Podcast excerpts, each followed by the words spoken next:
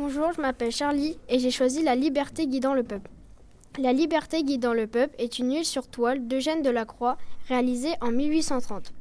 Elle a été faite à Paris. Les dimensions de celle-ci sont 260 x 325 cm.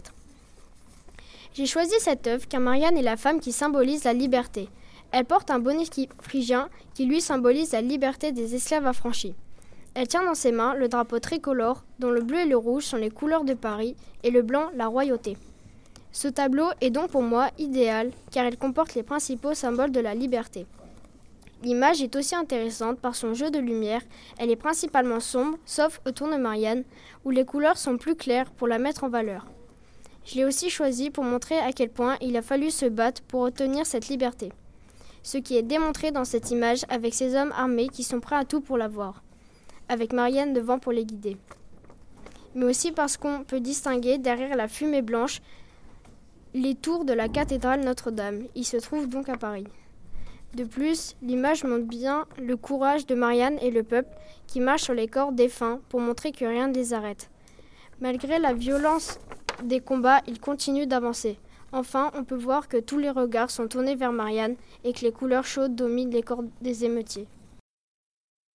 Bonjour, je m'appelle Stella j'ai choisi un extrait de Lettres écrites de la montagne par Jean-Jacques Rousseau. J'ai choisi ce texte car je trouve qu'il est intéressant, car le pouvoir de faire ce qui nous plaît n'est pas une vraie liberté et qu'il n'y a pas de liberté sans loi. Jean-Jacques Rousseau dit que personne n'est au-dessus des lois, mais certains pensent que leur cause, comme par exemple leur Dieu, est au-dessus des lois.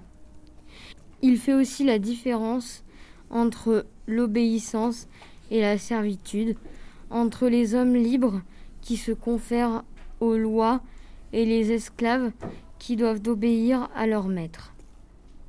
Un peuple est libre lorsque son chef représente les lois instaurées par le gouvernement et non les lois qu'il a décidé d'imposer.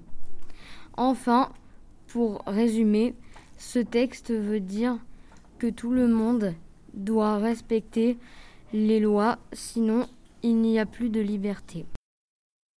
Bonjour, je m'appelle Maxence et je vais vous présenter un projet sur la Statue de la Liberté. La Statue de la Liberté est l'un des monuments les plus célèbres de la ville de New York. Elle est située sur l'île de Liberty Island, au sud de Manhattan. Elle fut offerte par la France en 1886 pour célébrer le centenaire de la Déclaration d'indépendance américaine et un signe d'amitié entre les deux nations. L'inauguration de la statue fut célébrée le 28 octobre 1886 en présence du président des États-Unis. Le projet est confié en 1871 au sculpteur français Frédéric Auguste Bartholdi. Que représente vraiment la Statue de la Liberté? La Statue de la Liberté, en plus d'être un monument très important de la ville de New York, est devenue l'un des symboles des États-Unis et représente de manière plus générale la liberté et l'émancipation vis-à-vis de l'oppression. De son inauguration en 1886, la statue a ainsi été la première vision des États-Unis pour des milliers d'immigrants après une longue traversée de l'océan Atlantique.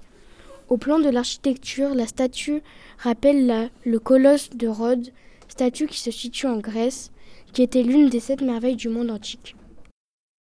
Je m'appelle Arthur.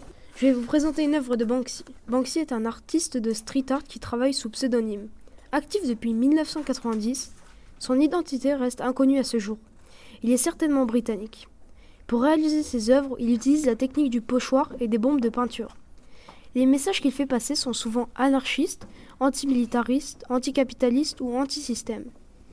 Le titre de l'œuvre s'intitule Balloon Debate, qui signifie en français Fillette au ballon, qui a été peinte en 2005. Cette œuvre se trouve sur un mur séparant deux pays en guerre, l'Israël et la Palestine. Sur la photographie, on voit au premier plan des déchets qui jonchent le sol et une femme voilée qui marche tête basse. Cela peut représenter la misère. Au second plan se trouve l'œuvre de Banksy. Une petite fille tenant des ballons qui s'envolent vers le ciel, se trouvant à l'arrière-plan.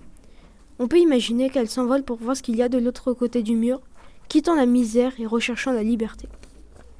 J'ai choisi cette œuvre car j'aime l'originalité dont Banksy fait preuve pour faire passer des messages. Les situations présentées sont souvent drôles alors qu'elles dénoncent des choses graves. En tant qu'enfant, Balloon Debate symbolise pour moi la liberté en imaginant la souffrance des enfants dans les pays en guerre et leur envie d'un monde meilleur. L'idée d'associer le ciel bleu à son nef pour représenter la liberté m'a plu.